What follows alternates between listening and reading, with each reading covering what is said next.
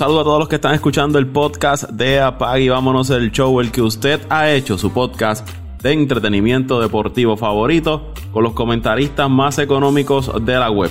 José Raúl Torres, Ángel Dante Méndez, Antonio Toñito Cruz, Luis Vázquez Morales de Pasión por el Deporte y este que les habla Paco Lozada, agradecidos por el respaldo que le brindan todas las semanas a este podcast de Apag y vámonos el show. Les recuerdo que nos puede seguir en las diferentes plataformas como lo es Apple Podcast, Spotify, Evox, TuneIn, Podbean. Ahí usted consigue el podcast de Apag y vámonos el show.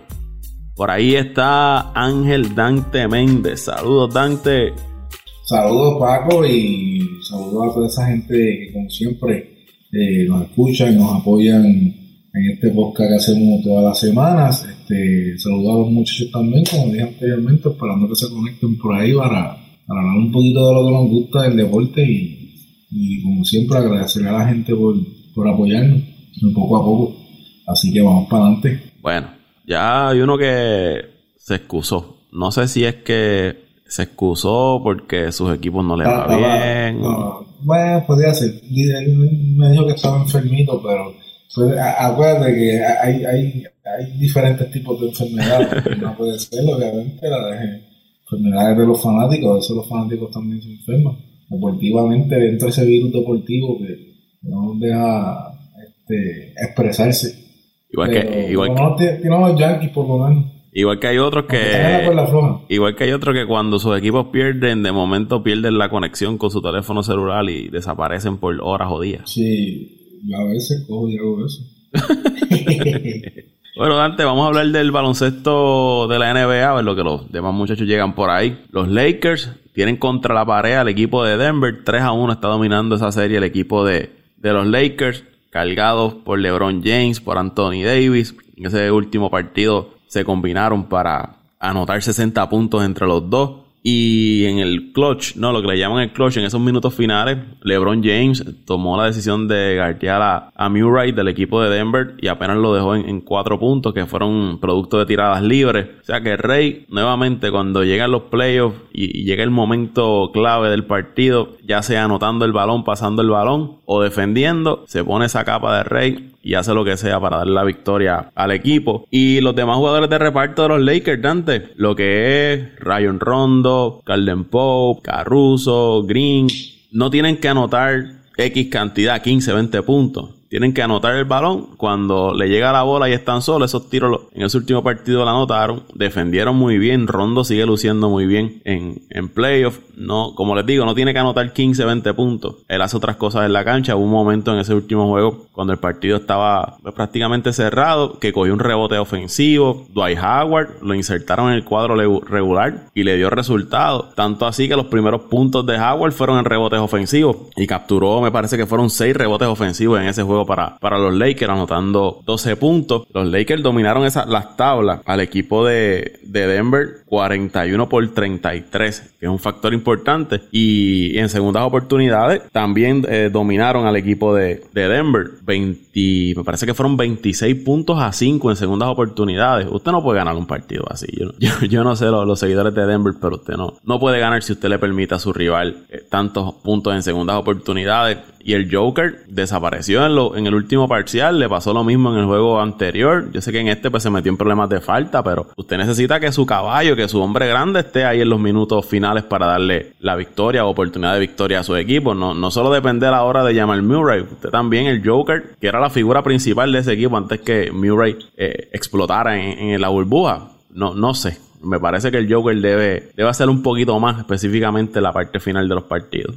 Mira, yo te diría, Paco, que básicamente has dado todos los puntos que el equipo de los Lakers necesita para poder eh, ganar esta serie todo todavía se sigue hablando, pues, se esperaba que fueran los Clippers, los que fueran los, los, retadores de los Lakers para esta serie, pero como yo siempre digo, en el papel es una cosa, pero hay que jugar. Y como tú bien dices, la verdad hay que quitarse el sombrero ante, ante LeBron James, porque cuando...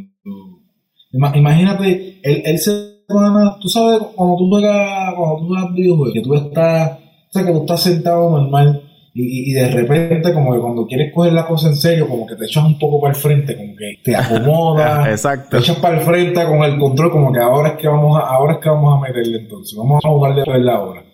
Ah, básicamente, LeBron James hizo eso anoche cuando decidió guardiar a, a Murray, dijo, ok, ahora vamos, vamos a ver. Y, bueno, eh, como yo estaba hablando con, con José durante la semana y cuando pasó lo de que le dieron a Gianni antes de cumplir el MVP, que lo, lo, en el grupo y todo, eh, LeBron James en playoff, cuando hay que, cuando hay que ponerse los pantalones bien ajustados, bueno, no se ponen los pantalones bien ajustados. Y él, si tiene que eh, defender al mejor jugador ofensivo del equipo opositor, él hace lo que sea y, y le mete mano, sin importar la edad y sin importar condición. Y como tú dices, estas ayudas, acuérdate que LeBron James usualmente encuentra muchos jugadores solos, porque usualmente, no todo el tiempo, pero usualmente lo doblan. Y él, y él, él tiene la habilidad de, de esa visión de juego, de poder encontrar eh, eh, jugadores con espacio para, para tomar tiro. Y pues al ver que la banca está cogiendo un poco de confianza de que si tienes el espacio, toma el tiro, porque posiblemente lo que, es lo que puede pasar en, distintas situaciones de juego, si se ejecuta, eh, el equipo de los Lakers es difícil ganarle y como tú dices, las segundas oportunidades, segundas oportunidades, no importa el equipo que sea, si tú le das segundas oportunidades a un equipo, la posibilidad de, de que pueda anotar son 50 y 50 también. Así que los Lakers pues sacaron provecho de este equipo de Denver, que es un equipo peligroso. Para mí, eh, 3 a 1 a la serie, yo creo que ya había dicho en 5 juegos. Eh, los Lakers, no me acuerdo si lo dije en, el grupo de nosotros, en otro grupo, pero todavía no, no voy por cerrada la serie. Bueno, el equipo de, equipo de Denver que se repuso 3 a 1 abajo frente a Utah y le ganó, se repuso 3 abajo, 3 a 1 abajo frente a los Clippers y pudo sacar la serie. Pero sabes qué, Dante, yo no creo, eh, yo no soy el mejor fanático ni fanático de LeBron James. ¿Verdad? Sí admiro lo que ha hecho durante su carrera y todo eso. Pero cuando usted tiene a LeBron James, yo no creo que, haya mucha oportunidad de que un equipo se pueda levantar de 3 a 1 y, sacar la, serie. Aunque la burbuja pasan cualquier cosa y la burbuja ha demostrado que, que, cualquier cosa puede suceder. Pero yo no creo que LeBron James vaya a permitir de que un equipo que está dominando una serie 3 a 1 la pierda si, yo, si él se tiene que jugar los 48 minutos por el equipo de los Lakers, lo va a hacer. Si él tiene que anotar, va a ir a anotar. Si él tiene que repartir mejor el juego, lo va a hacer. Yo no creo que él vaya a permitir que, que Denver se recupere y le saque esa serie a los Lakers. Sí, y ahí estoy contigo. Ahí esa es la diferencia entre la veteranía y la experiencia en este tipo de situaciones. Eh, el equipo de Denver es un equipo joven que, en un futuro debe, debe seguir eh, batallando en el oeste, aunque hemos hablado más de 50 veces, ese tipo de Golden State el año que viene pues va a ser un poco, el panorama va a estar un poco complicado está todo el mundo sano, pero eh, tienen, tienen mucho talento joven. Pero, pues, Anthony Davis no ha tenido eh, un resumen de playoff eh, abierto, que tú puedes decir es bastante extenso, pero cuando tienes un jugador mentor, como lo ha sido LeBron James, el mismo Rondo que ha estado en un sinnúmero de situaciones en, partidos de playoff, luego con, con, con Boston. Eh, o sea, tiene, tiene, tiene jugadores, el mismo Howard, que Howard, aunque, aunque pues, por, por sus lesiones durante su carrera, pero fue un jugador que cuando estaba en su prime en Orlando estuvo en una final con los Lakers. O sea, es que son jugadores que, que, en este tipo Danny Green tiene campeonato con Toronto. Danny Green, Danny Green con Toronto. Jamal Magui con, con Golden State. Sí, por, por eso, ahí tiene. O sea, que tiene, tiene, tiene jugadores alrededor que aunque no son, o sea, no todo el equipo, pero tiene jugadores alrededor que, que, que te dan e, ese, no, no, tiene que ser solamente eh, una aportación física, eh, como, como jugar toda la noche, también te dan esa aportación mental, esa aportación de, de, que tú necesitas, porque siempre, sea, esto es un modo de, de baloncesto que es físico, pero a la misma vez el, el, juego mental también eh, eh, entra en juego y es bien importante cuando tú tienes este tipo de personas que te pueden eh, orientar, que te pueden llevar, que te pueden cargar no solamente con su juego, sino con, con, su, con su sabiduría dentro de la cancha. Y ahora mismo ningún equipo de los cuatro equipos que quedan tiene un jugador que tenga esa capacidad como como la tiene LeBron James. Y eso, pues, obviamente, le da un plus. El lagunero de Los Ángeles y estamos en una buena posición. Eso es lo que yo te puedo decir. Estás gozando. Sí, sí. Pero, como tú bien dices, antes de que, vayamos a la otra serie, eh, ahí el equipo de Boston es un equipo que yo digo que 3 a 1 la serie, yo no, yo no lo doy por vencidos tampoco. Yo no di esa serie por terminada, ¿por qué? Porque a diferencia del equipo de Denver, el equipo de los Celtics sí ha pasado por un sinnúmero de situaciones en series de siete juegos y aunque es un núcleo joven, la mayoría, ese equipo prácticamente se ha quedado prácticamente el núcleo la mayoría, por no decir todo, porque siempre son todos los años, pero la mayoría ha tenido esa experiencia de playoff y probablemente tengan eh, la mentalidad para, para, para poder eh, regresar. Es difícil, porque es difícil, pero de que no es, de que no es imposible ya, ya se ha comprobado. Eh, yo le voy a dar, yo creo que Denver gana un jueguito más. Yo no creo que, vayan a, sacar esta serie porque te dije, factor LeBron va a estar ahí y él no va a permitir que, ¿verdad? Que, ese equipo pierda una ventaja de 3 a 1. Eh, los datos que le había dado cuando empezamos a hablar de, de esta serie, 41 a 33 fue el dominio de los Lakers en los rebotes. Y en segundas oportunidades, 25 a 6. Fue, dominó los Lakers en segundas oportunidades. Y Howard, que era lo que habíamos señalado, que lo, pusieron en el cuadro regular, 12 puntos, 11 rebotes. De esos 12, 12 puntos, 8 fueron en segundas oportunidades y tuvo 6 rebotes ofensivos. Algo que, que sí tengo que señalar, que Anthony Davis pienso que debe ir más a las tablas. Anthony Davis no puede cogerte un, cinco rebotes en un, en un partido. Está bien, ganaron el juego, pero yo pienso que Anthony Davis debe, con esa estatura, con ese físico, debe ir más a las tablas. Y me parece que en el tercer partido, él tampoco había tenido un buen juego en cuanto a, rebotes. Eh, apenas cogió dos rebotes en el tercer partido Anthony Davis. Estamos hablando que en dos juegos, eh, uno de los hombres más grandes en la cancha apenas te coge siete rebotes. Pues eso no, no debe seguir eh, sucediendo. Porque si una ventaja tiene los Lakers es que tiene un Anthony Davis que puede hacer de todo, pero cogiéndote siete rebotes, eh, debe lucir un poco mejor ahí en esa área de, los rebotes. Ofensivamente, pues está ahí. Pienso que debe ir un poco más a, las tablas Anthony Davis por el equipo de, los Lakers. Ayudar a LeBron en esa parte de, los rebotes, aunque ahora pues insertaron a Bay Howard. Y lo que tú hablabas eh, de los hombres solos en cuanto a los Lakers, es bien importante lo que, lo que es Danny Green, lo que es Calder Pop, lo que es Kuzma, lo que es Caruso, es Morris,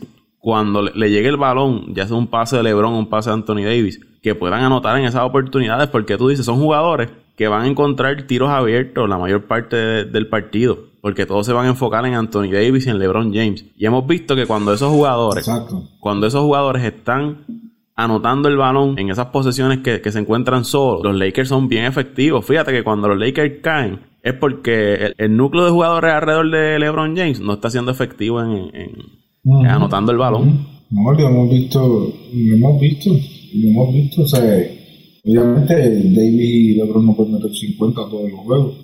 Claro, esa aportación de, del banco, si el banco viene y produce, como te dije anteriormente, el equipo de los Lakers es difícil que pueda perder otro juego con él. Pero tienen que venir y, y pues, o sea, no se les pide que metan 30 puntos, que hagan su cuota. Howard 10 puntitos, 6 rebote, 12 puntitos. Eso es lo que eso es lo que se necesita. Y que esas segundas oportunidades, que en, esas segundas oportunidades tú encuentras un hombre solo en la afuera, en la línea de 3, son 3 puntos con los que no contaba. Ahora todo eso es rebote ofensivo y esos puntos de segundas oportunidades. Estamos hablando de 25 puntos. Si tú le restas esos 25 puntos a los Lakers, los Lakers no hubiesen llegado ni a 100 puntos anoche y Denver lo hubiese ganado. 25 puntos es casi promedio normal en un cuarto que anota un equipo. Exacto. Entonces, ahí están, básicamente ahí está, ahí está el partido. Ahí está el partido de, de, Denver. Pero como te digo, eh, hasta que yo no vea ese, ese pitazo final, hasta que no ese reloj en cero y que diga que Denver perdió, eh, no, no, todavía no, no canto victoria por completo. Para terminar. que ganen, pero Antes de terminar con la serie y dar la bienvenida a Toñito, en el tercer juego que ganó, lo ganó Denver, yo recuerdo que había salido como una información de que los Lakers se iban a dirigir a la liga porque no estaban de acuerdo con el número de tiradas libres que había realizado Denver y ellos pues estaban muy por debajo. Y entonces ahora en este cuarto partido, eh, los Lakers tiraron 35 ocasiones en el área del tiro libre, Denver 23, entonces ahora es Denver quien está haciendo la alegación de que se van a dirigir a la liga porque entienden que es disparejo la cantidad de tiradas libres que fueron los Lakers en este cuarto partido frente a la que ellos eh, fueron, pero es que realmente es, eso es algo que siempre va, va, a suceder. Claro, usted siempre quiere que haya equidad en las faltas que, que se piten, yo creo que deben buscar otro, otra forma de, de, tratar de sacar los partidos y no enfocarse de que los Lakers van más a, las tiradas libres o que Denver va más tiradas, van más al tiro libre que, que el equipo contrario. Eso sí, entre LeBron y Anthony Davis fueron 28 ocasiones a la del tiro libre y anotaron eh, Anthony Davis de 14 intentos de la de tiro libre anotó 13 y LeBron y LeBron James de 14 oportunidades en el área del tiro libre anotó 11. Estamos hablando que fueron bien efectivos de 28-24 el área del tiro libre entre estos dos, dos señores. Pero mira, Paco, es como, es como tú dices. Eh, yo sí puedo entender, o sea, esto lo digo en el aspecto de, de ambos equipos esto yo sí lo, lo, puedo entender.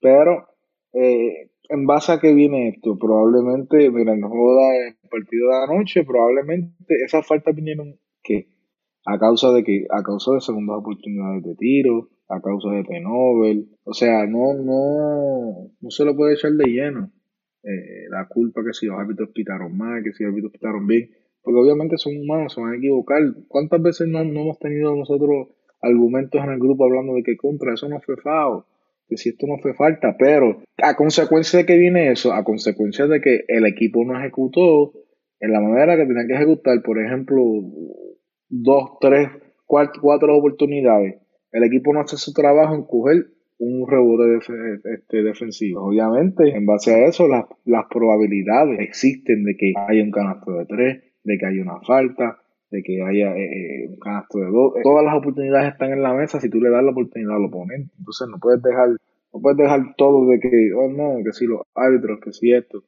Yo creo que ya pues eh, deberían enfocarse más en el próximo partido, en cómo evitar, en este caso, eh, los rebotes, las segundas oportunidades del equipo rival y, nada, y, seguir. O sea, el equipo de Denver, yo no creo que el equipo de Denver tenga necesidad de acudir a eso para poder este, sacar el partido. Ya, ya le ganaron un partido a los Lakers, le demostraron que le pueden, que le pueden ganar. Obviamente no creo que tengan la vida para ganarle cuatro veces, pero ya sí demostraron que pueden ganarle. Le demostraron a Utah, le demostraron a los Clippers, le demostraron a la NBA que ellos sí pueden, pueden ganar a equipos fuertes, pero... Y, y el segundo partido, si Anthony Davis no metía que el triple, posiblemente la serie estuviera 2 a 2 todavía.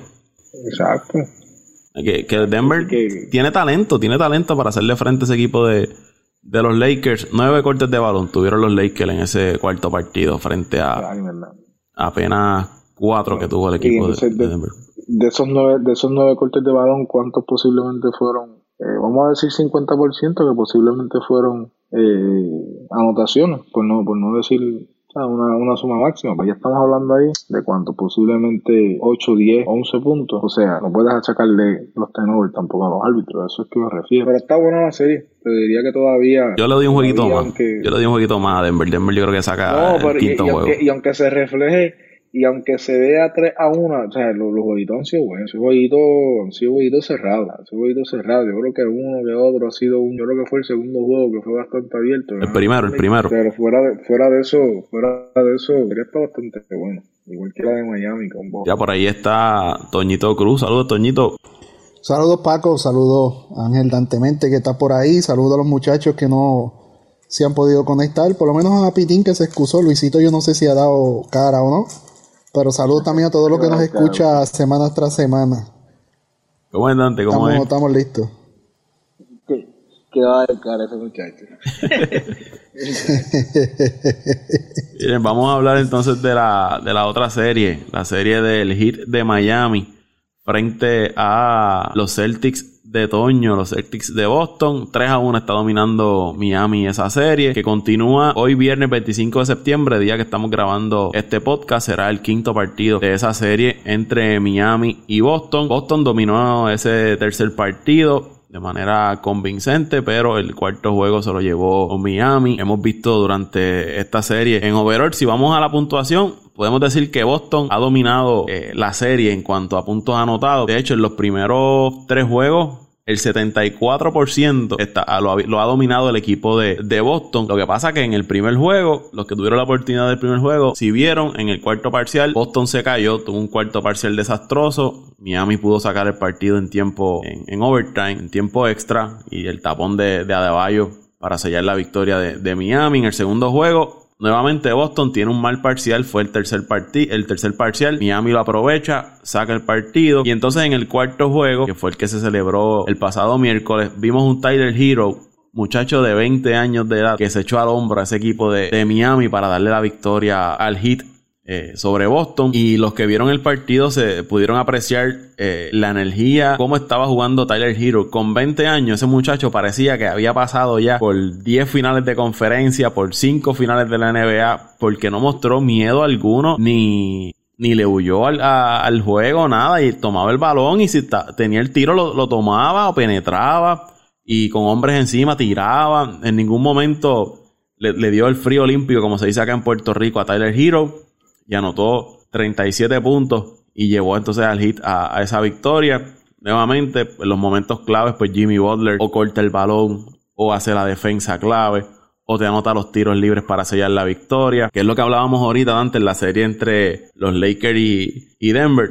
En los momentos claves tú necesitas que tu caballo aunque no aparezca en el resto del partido, en los momentos clave, sea el hombre que, que, te cierre el partido. Y es algo que ha hecho Jimmy Butler por ese equipo de Miami. Usted a veces mira y desaparece. No es que desaparece, ¿verdad? Pero no, usted no lo ve tan agresivo eh, buscando anotar el balón, si se mantiene activo en defensa y moviendo el balón. Pero cuando llegan esos momentos del clutch, Jimmy Butler agarra el balón, penetra o recibe un foul, anota el canasto. Y eso pues lo hizo nuevamente en ese cuarto partido. Eh, vi un equipo de Miami que dejó más tiempo en cancha a André Gudala sobre Crowder. Crowder no estaba teniendo un gran partido ofensivamente. Exportra se la jugó y entonces dejó a, a Iguodala en, el, en, ese cuadro. Aunque Iguodala no aportó ofensivamente, pero defensivamente pues estuvo ahí en las defensas que aplicaba el equipo de Miami sobre Boston. Y nuevamente el trabajo de Adebayo, impresionante, pasando el balón, defendiendo las tablas, cogiendo los, los rebotes. Y Gordon Dragic, igual, anotando en los momentos clave. Miami moviendo el balón, lo encontraba solo, pan, metían el triple con Dragic. Y en el lado de Boston, Jason Tatum desapareció en la primera mitad, no anotó, no pudo anotar en la primera mitad Jason Tatum por el equipo de, de Boston. De hecho, entre Tatum, Smart, Hayward y Brown, una primera mitad desastrosa, cero puntos para Tatum. Smart tiró de 7-2 de campo. Hayward de 5-1 de campo. Jalen Brown, 4 tenovers. Eh, te digo, fue una primera mitad desastrosa para Boston, 11 tenovers. Cometieron esa primera mitad, terminaron cometiendo 19 tenovers en el partido frente a 8 del equipo de, Mina, de Miami. Es algo también que Miami se ha cuidado durante la serie, es proteger el balón y evitar cometer pérdidas. Yo la más que recuerdo fue la de Jimmy Butler al final del partido, que trató de agarrar la bola con una mano y la perdió. Y eso pues le permitió al equipo de Boston anotar cuando se estaba acabando el tiempo. Y entre Smart, Brown y Tatum, 14 tenovers entre esos jugadores principales del equipo de, de, Boston. Que, como dijo Dante ahorita, no puede descartar al equipo de Boston. El talento está ahí, pero yo tampoco creo que Miami vaya a desperdiciar una, una ventaja de 3 a 1. Y como está jugando ese equipo de Heat desde que llegó a, la burbuja, no creo que, que vayan a perder. Creo que este quinto partido lo debe ganar Boston. Y ya entonces en un sexto séptimo partido veremos un equipo de Miami cerrar, cerrar la serie, pero ha jugado muy bien. Y Jason Taylor, pues a pesar de tener una mala primera mitad, pues se recuperó en la segunda y anotó 28 puntos en esa segunda mitad. Pero Jason Taylor es el caballo y tiene que ser constante durante todo el partido. No puede tampoco desaparecer. Lo hemos visto que en ocasiones desaparece durante el juego y debe ser esa quien lleve la voz cantante en ese equipo de, de Boston. ¿Qué les parece esta serie? Se acabó también, hay break, hay, hay luz al final del túnel para, para Boston. Lo que les dije, Boston en número overall ha dominado la serie. Lo que pasa es que no han sabido cerrar los partidos y Miami pues, ha aprovechado esos momentos del clutch para llevarse las victorias. Paco, yo creo que Boston tiene la capacidad de sacar la serie. Tiene el personal, tiene, tiene las habilidades, tiene la calidad de juego, pero eh, esos ajustes se tardan en, en, en, en hacerlo. No sé si ellos tendrán la capacidad de ajustar, por lo menos lo hicieron cuando cayeron 2 a 0 y ganaron el tercer juego. Eh, de hacer los ajustes y poder sacar el juego, pero lo que tú estabas mencionando de la consistencia eh, de los jugadores grandes en los momentos clave ha sido un problema eh, de Boston, por lo menos durante esta serie. Eh, parece que el, efecto Jimmy Butler en ese equipo de, Miami, de verdad que, se nota la diferencia. Cualquiera diría que el equipo de Miami es el más veterano en series y, el de más años de servicio en la NBA. No perdemos las esperanzas, no perdemos las esperanzas, pero como está jugando Miami, como tú mencionas Paco, un baloncesto de calidad, de buen sistema, Sportra ha logrado acoplar a ese equipo que estaba jugando bien desde un principio de temporada, pero ha logrado superar sus expectativas. Eh, yo te diría que si podemos sacar un séptimo juego, soy feliz. Soy feliz. Pero la tienen la capacidad Boston, pero, pero está un poquito cuesta arriba poder ganar esos tres juegos consecutivos. Mira, Paco, yo te voy a decir, Paco y Toño, les voy a decir. Eh, yo no le quiero quitar el mérito al equipo de, Miami. Yo creo que el equipo de Miami ha hecho una excelente serie, ha hecho una excelente serie y pues eh, por eso es que están ahora arriba, ahora mismo en jaque, tienen en jaque al equipo de Boston, pero también yo lo personal creo que se, supone que hoy estuviésemos hablando de, probablemente mínimo un 2 a 2 o probablemente un 3 a 1 pero a favor de Boston. Yo entiendo que esos dos primeros juegos eh, Miami ganó el partido como tal, pero realmente quien votó el partido fue eh, sin número de turnover en esos primeros dos partidos. Creo que en el segundo partido hicieron como 21 Tú, tú no puedes ganar un juego haciendo 22 turnovers. Tú no le ganas a nadie haciendo 22 turnovers. Entonces, esos dos partidos fueron, esos dos partidos, eh, a lo mejor no los dos, pero por lo menos el primero te diría que, que sí era un partido que, que, había que, buscar la manera de, defender, porque básicamente, como tú dices, Paco, no en esos primeros dos partidos Boston no supo cómo cerrar, supo cómo cerrar esos partidos con ventajas de doble dígito en ambos partidos. Cuando tú no puedes defender una ventaja de doble dígito, pues vas a tener problemas, vas a tener problemas y ahora se está viendo reflejado en la serie porque ahora está 3 a 1 está la serie cuando se supone que probablemente fuera Boston el que estuviese arriba en esa serie es Miami. Pero, como te digo, no le quito el mérito a Miami, pero también entiendo que el equipo de Boston ha aportado muchísimo para estar para estar abajo ahora mismo en esa serie 3 a 1. Así que, pero sí, yo creo que el equipo de Boston tiene la capacidad y tiene el personal y tiene líderes en ese, en ese vestuario que pueden, que pueden cambiar una serie en cualquier momento.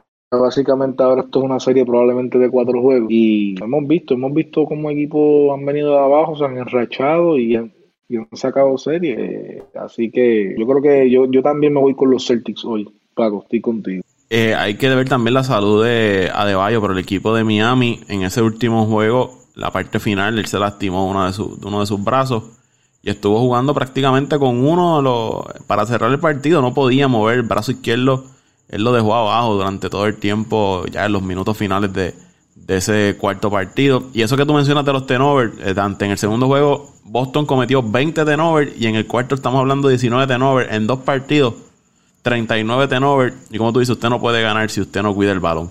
Y frente a un equipo de Miami que aprovecha todo, todas las oportunidades que usted le dé, Miami las aprovecha, mueven muy bien el balón, saben correr la cancha, eh, están donde quiera. Y la defensa de Miami, la, la defensa que ha aplicado durante esta serie y esta serie frente a Boston le ha dado resultados. Ellos usan una, de vez en cuando una serie, una defensa en zona que le ha dado resultados frente al equipo de Boston, que en el tercer partido Boston saca el juego porque atacó la pintura, atacó más la pintura y pudo sacar ese partido. Esta serie se debe acabar en, en seis juegos. Creo que Boston saca el quinto partido de la serie, pero ya el sexto Miami cerrará la serie, lamentablemente para Toñito otro año que se quedarán fuera. Y triste, Paco, triste, porque tienen todo, todo, todo, todas las herramientas para llegar a la final y, y, darle una buena serie final y hasta ganar el campeonato de la NBA. Pero también se ha dado mucho, mucho descontento y, mucho tirijala entre los mismos jugadores que que ha afectado un poco la química. La, la ventaja es de que, pues, si este año no se da, todavía la gran parte de ese núcleo se queda para el año que viene. Hay otra oportunidad, pero creo que es la última que le quedaría. Porque de ahí en adelante, entonces que van a empezar los movimientos, los jugadores que están bajo contrato baratos, por decirlo de esta manera, van a empezar a pedir chavos y no sé si la franquicia pueda sostener todos esos jugadores en su plantilla. Eh, pero confiamos, por lo menos forzar un séptimo juego y un séptimo juego que sea lo que Dios quiera. Y, jugándose en la burbuja, que es prácticamente un sitio neutral, ahí, como les digo, cualquier cosa puede suceder. Y más en un séptimo partido, Y usted me puede decir loco si quiere, pero cualquiera de estos dos equipos, sea Miami o sea Boston, tienen grandes posibilidades de ganar el campeonato. Si en el oeste los que salen son los Lakers, yo creo que, tanto Miami como Boston tienen el talento, tienen la profundidad en el equipo para dar una buena serie a los Lakers. Y no se sorprenda si uno de estos dos equipos eh, en una final frente a los Lakers son los que salen por, la puerta ancha llevándose el campeonato de la NBA, porque son dos muy buenos equipos, buenos equipos jóvenes con mucha profundidad, como les dije. No se sorprendan si uno de los dos son los que finalmente terminan alzando el campeonato de la NBA. Vamos entonces a hablar del béisbol de las grandes ligas. Súper interesante lo que está ocurriendo ya en esta semana final del béisbol de las grandes ligas. Ya hay un número significativo de equipos que clasificaron a la postemporada. En la liga americana ya aseguraron su pase el equipo de Tampa, Minnesota, eh, Oakland, Medias Blancas y los Yankees de Nueva York. Son los cinco equipos que han asegurado. Cleveland también aseguró, al igual que, que Toronto. El único equipo que no ha asegurado, pero que debe asegurar, es el equipo de Houston, quien está segundo en el oeste. Pero tiene el equipo de los Angelinos ahí cerca de ellos todavía. Todavía los Angelinos no se han eliminado pero creo que va a ser cuestión de tiempo para que este equipo de Houston pueda adelantar a la postemporada. Y en la Liga Nacional es donde más complicada está la situación. Ya están los Dodgers, Bravos, Cops, Padres, esos cuatro. De ahí hacia abajo tenemos a San Luis, Miami, Cincinnati, San Francisco, Filadelfia y Milwaukee eh, batallando por esos últimos puestos a la postemporada. Y para que Toñito pues no se sienta mal, vamos a tirar ahí los Mets, aunque las posibilidades de ir a playoffs es de un por ciento, pero vamos a ponerlos ahí para que Toñito no, no se sienta mal. Mientras haya esperanza, haya fe, haya probabilidad de, lo último que se pierde es la fe, Paco. Pero está bien cuesta arriba. Eh, ayer uno de estaba viendo el juego anoche y uno de los comentaristas en español, no sé si fue Pedro Julio, eh, uno de los narradores y comentaristas en la transmisión de español, comentó una, una frase que está un poco jocosa, pero es la realidad. Y él dijo lo siguiente, qué triste saber que vas caminando directo a morirte y no puedes hacer nada. Por más que lo intente, tu muerte está segura. Eso es prácticamente el, lo que describe mejor lo, lo, lo que le queda de temporada a los Mets. Tienen que ganar los cuatro juegos que quedan y cruzar los dedos que los demás equipos de arriba pierdan todos y es bien difícil. Una risa por ahí. está, está, cómico. Qué triste es sabiendo que vas a caminar hacia morirte y, y no importa lo que hagas, sabes que te vas a morir. Imagínate el Luisito escuchando eso todos los años, Luisito. Con los Knicks. con los Mets. Con los Jets. Con los Jets. Ay, Dios mío, qué, qué gusto tiene ese muchacho, verdad.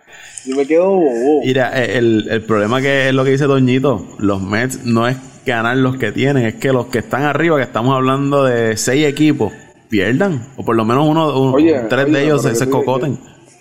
Yo te voy a decir algo, yo le voy a decir algo a ustedes a mí esto de los Marlins a mí me ha sorprendido de una manera increíble. O sea, yo, tú me perdonas, Toñito, pero yo no puedo creer que los Marlins ahora mismo estén peleando por un puesto de, porque estén básicamente adentro de los playoffs y los Mets, nada. Este era el año de los Mets, por lo menos, más equipos en, en, en, playoffs. Esta es la oportunidad de caerle la gente de, a los que hablan, a los que dicen que los Mets porque yo te digo algo, cuando tú entras a playoff es 0-0 todo el mundo. Son series cortas y en series cortas puede pasar cualquier cosa. Y cuando se habla de series cortas se busca picheo. Y pues los Mets tienen unos inicialistas que, que, tienen por lo menos dos, tres inicialistas que en series cortas si vienen bien, te, mandan para tu casa temprano. Pero de verdad que yo, no sé ese problema de los Mets. Yo creo que está, está fuera, es, un virus, terreno es un virus. Yo, yo, te digo que, que, y lo comentaba aquí muchas veces, y, Paco se dio cuenta de lo que yo le decía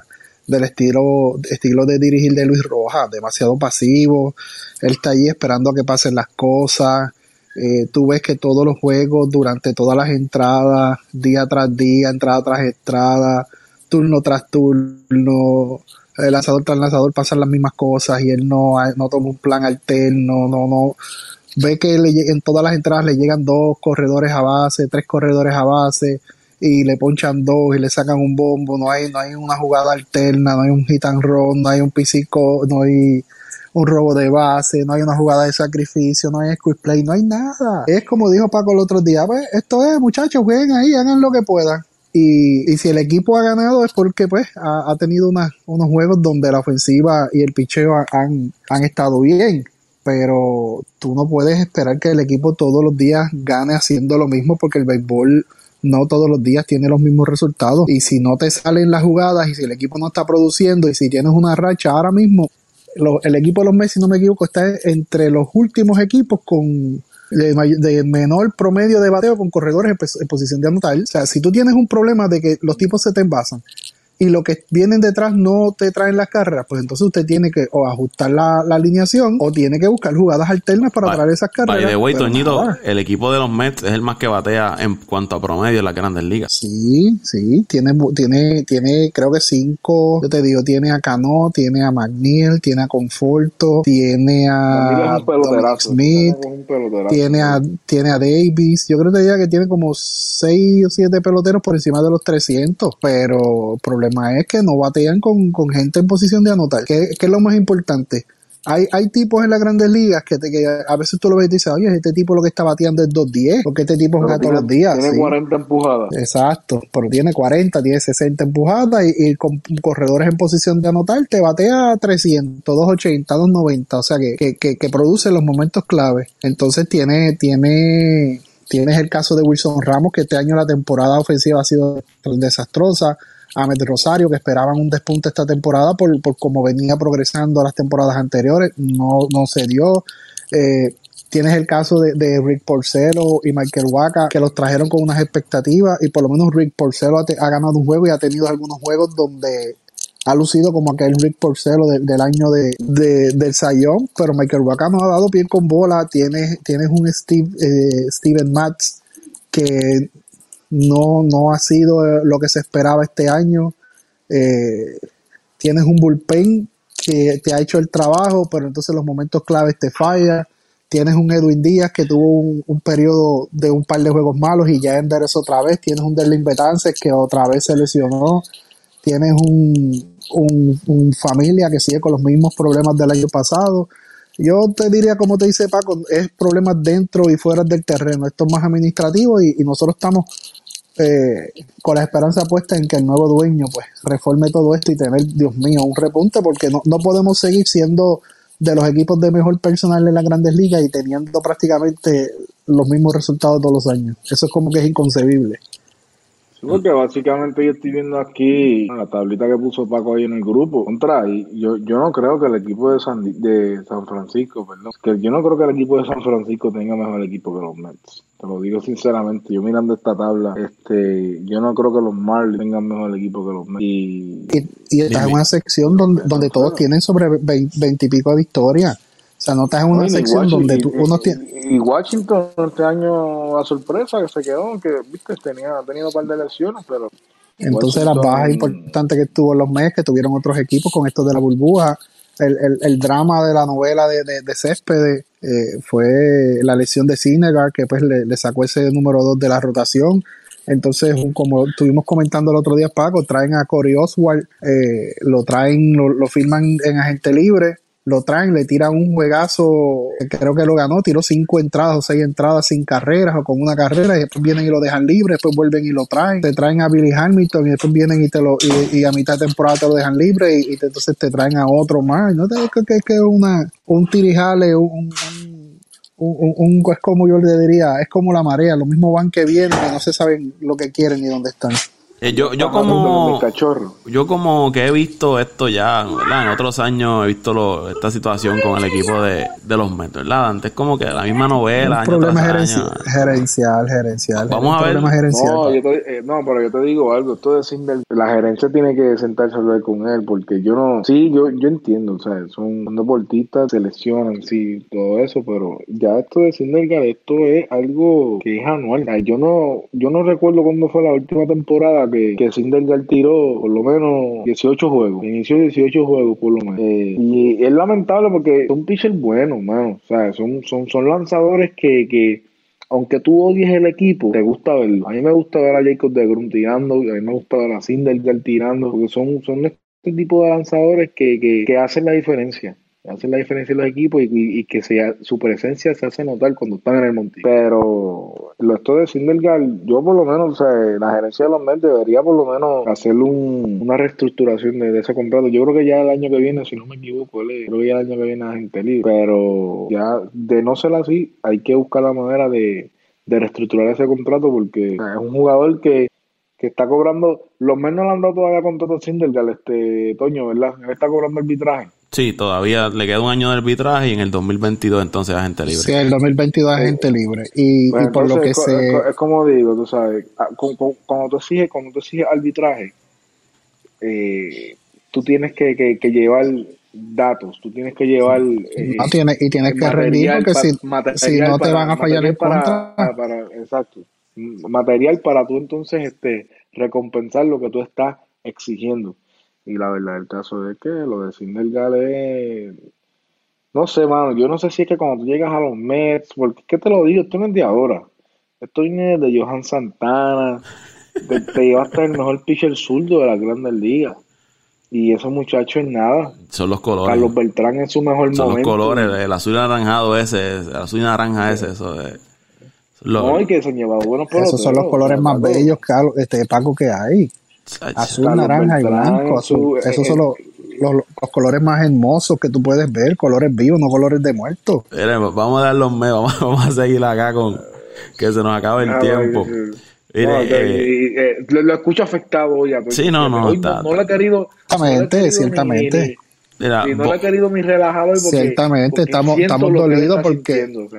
Las, Mets- expectativas, la- las expectativas eran grandes y, y lamentablemente eh, no se dieron, no se dieron y ahora están Mira, apurados con esperanzas de entrar. antes- y, y lo que dijo Pedro Julio, el narrador, es cierto. eh, Este, Crónica de una muerte anunciada. Deja de estar hablando que si el anaranjado y el, y el, y el azul, si tú, si tú ahora mismo dices eso y por debajo tienes una camisa verde y amarilla, por favor, chico, de los atléticos. ¿Qué sé de eso?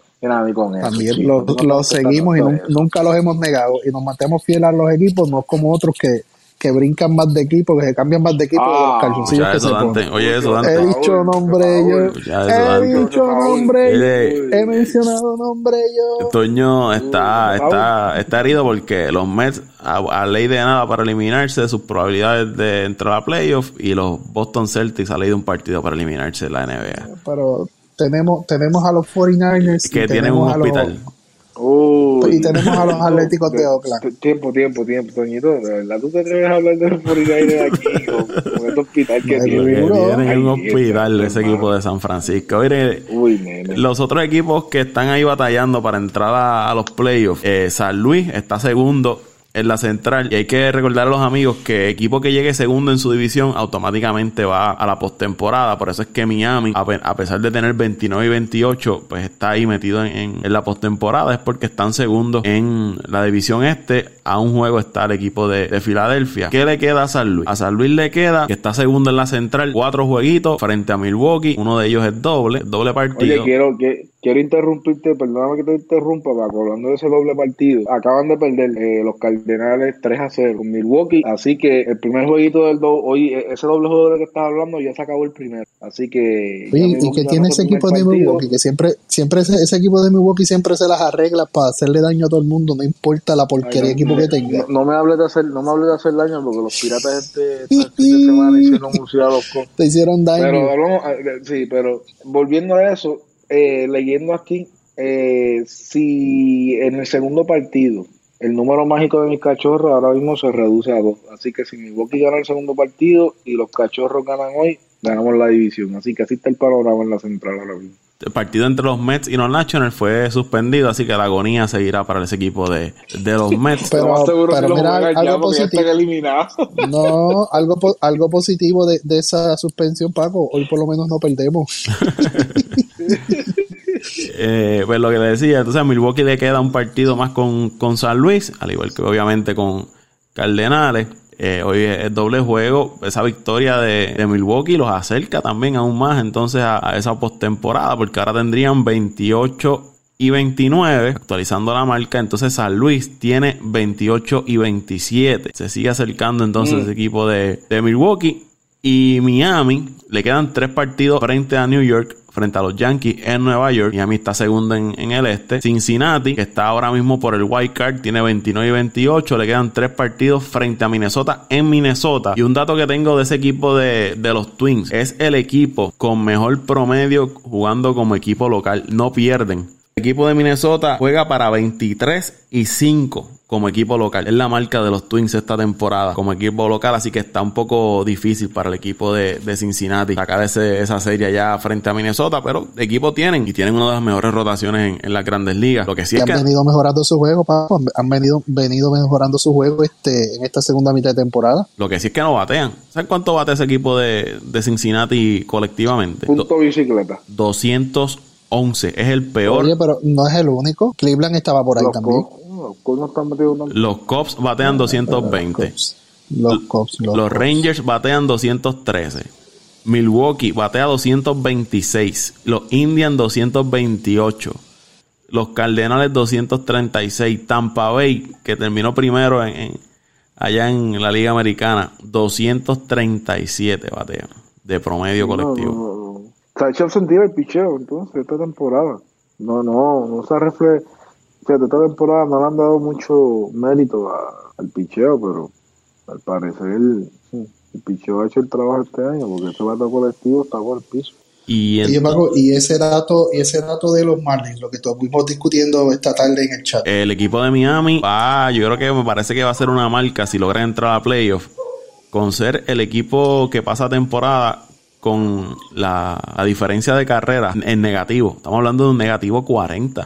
no, tan solo en negativo, Paco, porque han habido negativos, pero negativo 40. O sea, que usted anota 40 carreras menos que su contrario y aún así tiene un récord positivo y entra por temporada. Sí, es, es increíble el equipo de, Miami. Son de esas cosas que usted dice cómo lo hacen, cómo lo. el picheo iniciador le ha hecho el trabajo y defensivamente, pues los momentos clave han lucido bien. Eh, aquí tengo, miren, los otros cuatro equipos que han hecho la postemporada con la diferencia de carreras en negativo. En 2007, los Diamondbacks con menos 22 y ganaron 90 partidos esa temporada. San Francisco en el 97, menos 7, 92 juegos ganaron. Minnesota en el 87, menos 20 carreras, ganaron 85 juegos y ganaron la Serie Mundial ese año. En el 84, Kansas City, menos 13, la diferencia de carreras, con, ganaron 84 partidos ese año. Y Milwaukee el año pasado, aunque fue positivo, pero fue un positivo bien bajito, fueron más tres y llegaron a, postemporada. Pero lo de Miami sería algo histórico y sería la tercera vez que ellos van a postemporada en lo que tienen historia. Y hay que recordar que los últimos dos años, las únicas dos veces que han ido, han ganado, la Serie Mundial. Y, y, yo no sé si una o las dos veces entraron por el Card. Ellos fueron el primer e-, equipo en entrar por el Card en ganar la Serie Mundial. Y, y, al otro año es uno de los equipos con peor marca luego de ganar la Serie Mundial en el 98 las dos veces destrozaron los allí. En el 98, 333 eh, fue el promedio de victoria, el porciento de victoria de, de, Miami, luego de ganar la Serie Mundial en el 97. Y ahora los Nationals que tienen 400 11 me parece que es el promedio, 404, el por ciento de victoria de los Nationals luego de haber ganado la Serie Mundial la temporada pasada. Y entonces, muchachos, en Filadelfia le quedan tres partidos en Tampa, que tienen 28 y 29. Y Milwaukee, como les dije, pues los tres, los cuatro contra, contra San Luis, que ya ganaron uno. En cuanto a por ciento, según 538, el por ciento que tienen los equipos para llegar a la postemporada, San Luis tiene un 90%, Miami 93%, Cincinnati 91%, San Francisco 44%, 54% tiene Filadelfia y 26% tiene Milwaukee. Hay que ver si Milwaukee con la victoria de hoy pues aumenta ese por ciento de, posibilidades según 538 de entrada a la postemporada. ¿Ustedes cómo lo ven? ¿Piensan que se queda como está San Luis, Miami, Cincinnati, San Francisco o piensan que Filadelfia y Milwaukee logra colarse. Yo le puedo decir algo del equipo de Filadelfia. Si ese equipo de Filadelfia logra entrar a la postemporada en esa serie, en esa primera serie corta, con un Nola y un Zach Wheeler en abriéndote esos primeros dos partidos, se pueden limpiar a cualquiera. Peligroso. Pregunto, ¿Quién le tocaría al equipo de Filadelfia? Ahora mismo están, ahora mismo están fuera de la, de la, de los playoffs. Están novenos. Pero, ok, si, si, okay, si entraban, si entraban, okay, si, si, si, entran, entran, entran octavos. No, pueden entrar porque la diferencia es bien es mínima entre el quinto y el octavo. O sea, pueden entrar el quinto, sexto, séptimo, octavo. Dependiendo de lo que pase estos últimos días. Sí. Yo te digo algo. Pero algo, algo Dante, algo positivo esta temporada es que tus cops no se van a eliminar ni con, ni con los cerveceros ni con los cardenales, por lo menos. Bueno, pueden cruzar. Pueden cruzar en la primera ronda. Sí, pero por eso te estoy diciendo que, pa, que no miren para ir con esa tablita ahí que dice el número 3. Porque el que caiga el número 3 se va Escucha, suena, suena preocupación. Se va a eliminar. No, no, no. Suena preocupación, suena preocupación preocupación.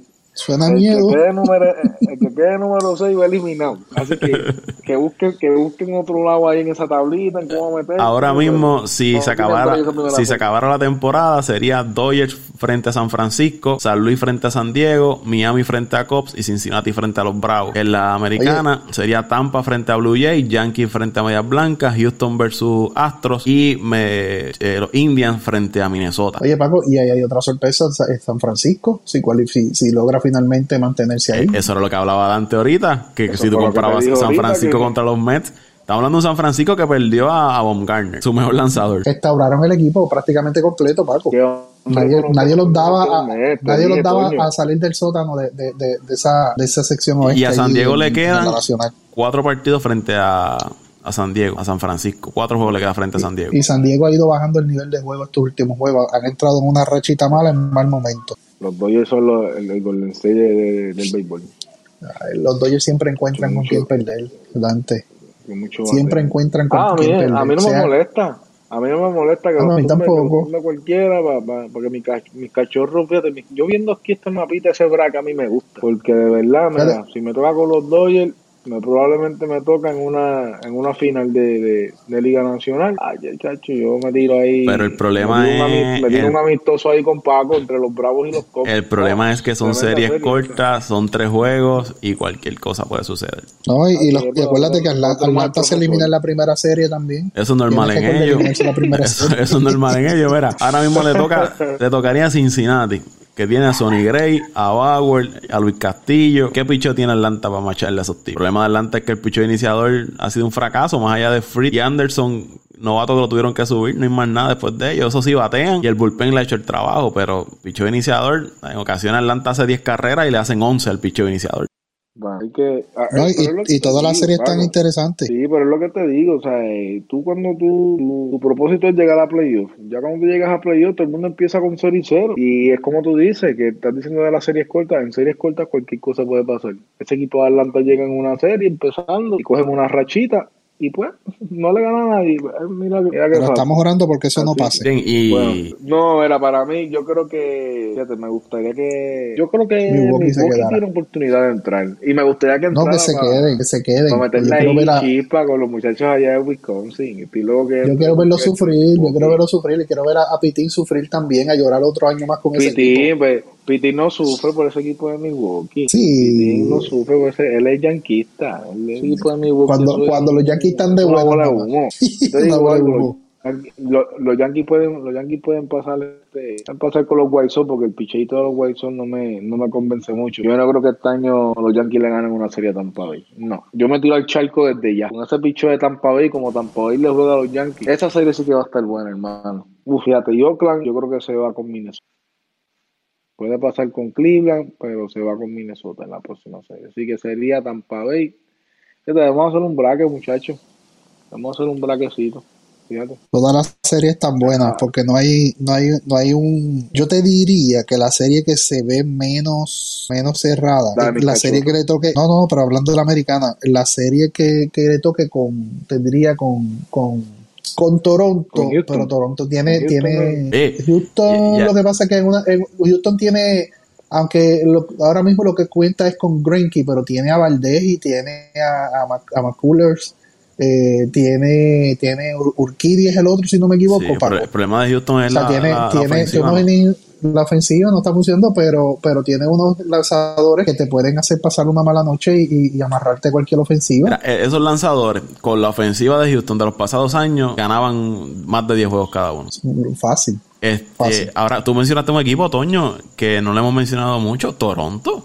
¿Quién? Toronto. Toronto se metió a, a los playoffs eh, en la Liga Americana y yo creo que hay que darle ¿Quién? también crédito a- al dirigente Charlie Montoyo, el trabajo que hizo con ese grupo de, de De jóvenes, jóvenes. de jóvenes de, de Toronto que tuvieron lesiones, tuvieron, ¿verdad? Tuvieron sus lesiones y se movieron en la fecha límite de cambio para adquirir lanzadores y reforzar el cuerpo monticular. Y miren, ahí está. Están ahí octavos ahora mismo en, en la Liga Americana. Entraron segundos por ese white card. Y yo creo que nadie, muy pocos daban al equipo de Toronto llegar a la postemporada. Fíjate, Paco, y eso es un, un tema que, que podemos tocar. ¿Cuáles equipos nos sorprendieron y entraron y cuáles equipos nos decepcionaron y se quedaron? Yo tengo uno un ya, buen- rápido. Memes. Suelta los topos ya. que, que el primero El que decepcionaron fue a mí. Pero, pero hablando, hab- hablando, hablando claro, el equipo de Arizona. Arizona, los Nationals. El equipo de los Mets. Los, fíjate, los National podríamos ponerlos, pero por lo menos yo no los tenía entrando por, por la reestructuración y las bajas que tuvieron eh, en este año y por la, la sección donde estaban jugando, porque si tú ves esa sección eh, este de la Nacional, aunque eh, Atlanta ya está en las 30 victorias, pero todos los demás equipos no están muy lejos uno de los otros, están a, a- entre 2 a 4 juegos de, de distancia, o sea que, que A mí Arizona no me sorprendió, sinceramente. Ay, me A mí que sorprendió, que se pero cuando- afuera fue Colorado. Pero, pero Colorado comenzó la temporada ahí al tope con los Dodgers y se quedaron a mitad de camino Se también. cayeron. se cayeron. Sí, pero por eso te digo, para, Se para mí los candidatos eran en esa división, eran los Dodgers y Colorado, San Diego ahí se metió. Eh, y nadie, nadie esperaba que ese equipo de San Diego expl- explotara este año. O sea, el talento Exacto. lo tenían, pero... Pero, Pero para este año nadie esperaba, pero- tienes, tienes razón. Bien, y, y si hablamos del equipo de Miami, que con un menos 40 en carrera frente a sus rivales, como un equipo de Filadelfia con un bullpen, que su efectividad anda en los 7, está en la pelea para entrar a, a los playoffs. ¿Sabes lo que es Eso- usted eso- tener una efectividad de 7 en un bullpen? Pago, eso es, eso es lo que te quiere decir que cuando ganan, ganan por poco y cuando pierden, pierden por mucho. Eso es la única explicación. Y que, y que los juegos que ganan es porque sus iniciadores eh, llevan los juegos hasta profundo y los juegos que pierden es porque se los bota el bullpen. Es la, la explicación. Bueno, la, la- la diferencia de carrera son 3. Ellos anotan 3 carreras más que sus rivales. Cuando ganan. No, la, la diferencia de carrera, 3 carreras No, pero la más. diferencia, la diferencia de carrera es menos 40, Paco. No, no, no, de Filadelfia, de Filadelfia. Ah, de Filadelfia, ah, ok, sí. sí. Y de Filadelfia, que son los que tienen 7 de efectividad del, del bullpen. Pero Filade- Filadelfia también tuvo un mal comienzo. El, el, el, el cuerpo monticular no le estaba haciendo el trabajo. Estuvieron malos, malos, malos, malos. Y entonces tú ves los juegos de Filadelfia y, y lo estuvimos comentando, Paco, hace tiempo. Es un equipo que tú lo ves que fallan unas cosas. eh, un grupo de veteranos que llevan años en el béisbol.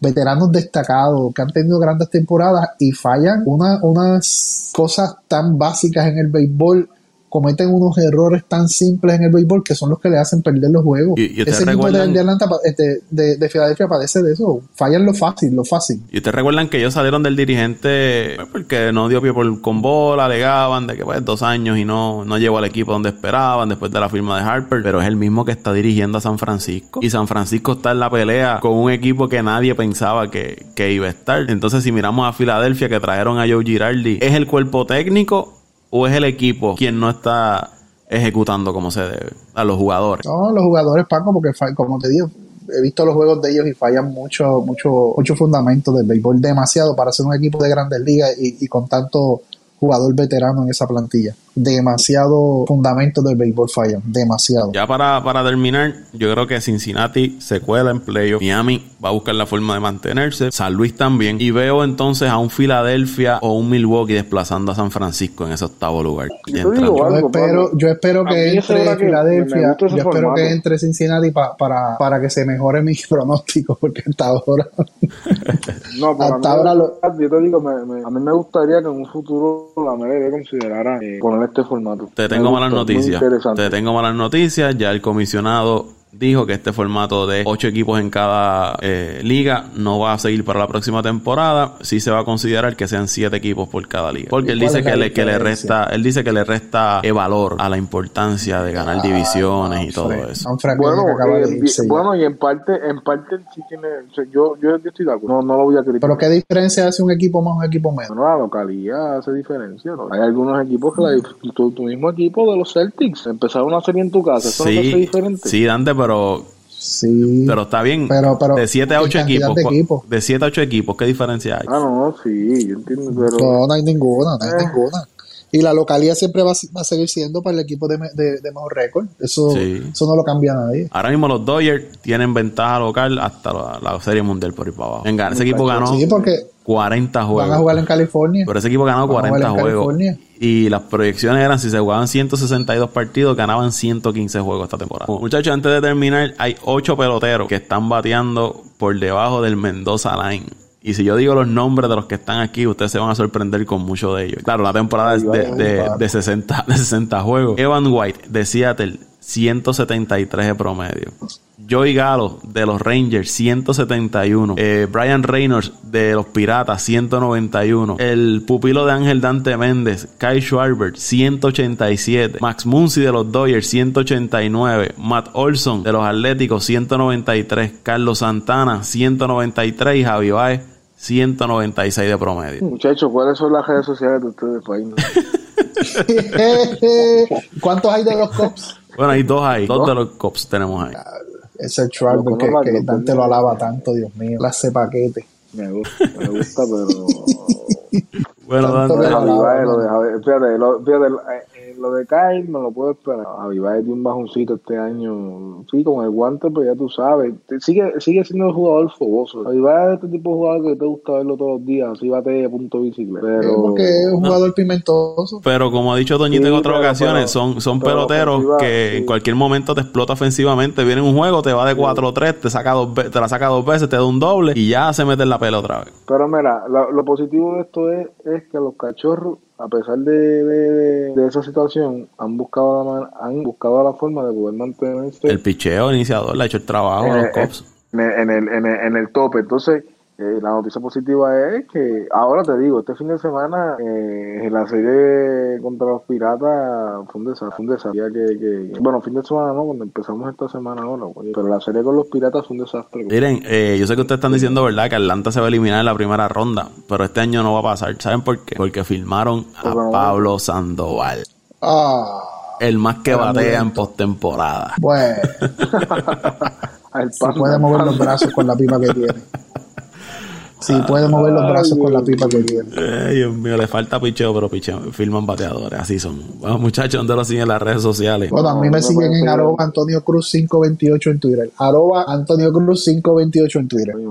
¿Qué salida ahí, pasó? coño. Se te olvidó, se te olvidó. Ay, no, ya pueden seguir mi gente como siempre, Mendiciano underscore 89 en Twitter, ahí estamos siempre. A- Ahí hablamos de todo, de todo. Lo digo de todo, es de todo. Así que, De todo. no, por eso es que lo bloquean tanto. No, no, Por no. problemático. Problemático. No, ese, ese, Pero- ese blog que, ese pero- yo le envié a ustedes ayer no fue, no, no fue a mí, eso fue una persona que... No, no, pero sabemos de otros que te han bloqueado. Pero se tenía que decir Ah, que se dijo. pero- este, olvídese de sí, pero, pero pues hay gente, lo que pasa es que en Twitter hay muchos changuitos y en Twitter no pueden, Twitter es una red social que no es para changuitos, que, changuitos No. se tienen que ir para Facebook, Twitter ves ahí y te ponen changuito, no puedes estar ahí, pero nosotros seguimos, Toño, seguimos ahí hablando de todo, así que Seguro, seguimos ahí dando la batalla. buen, buen fin de, buen fin de semana para, para toda esa gente que ahora va a gozar ese fin de semana y arriba los patriotas. Ahí me siguen arroba Paco Lozada PR en Twitter, arroba Paco Lozada PR en Twitter. Y gracias por el apoyo y el respaldo que siempre le dan a Paco y vámonos el show. Apaga y vámonos el show.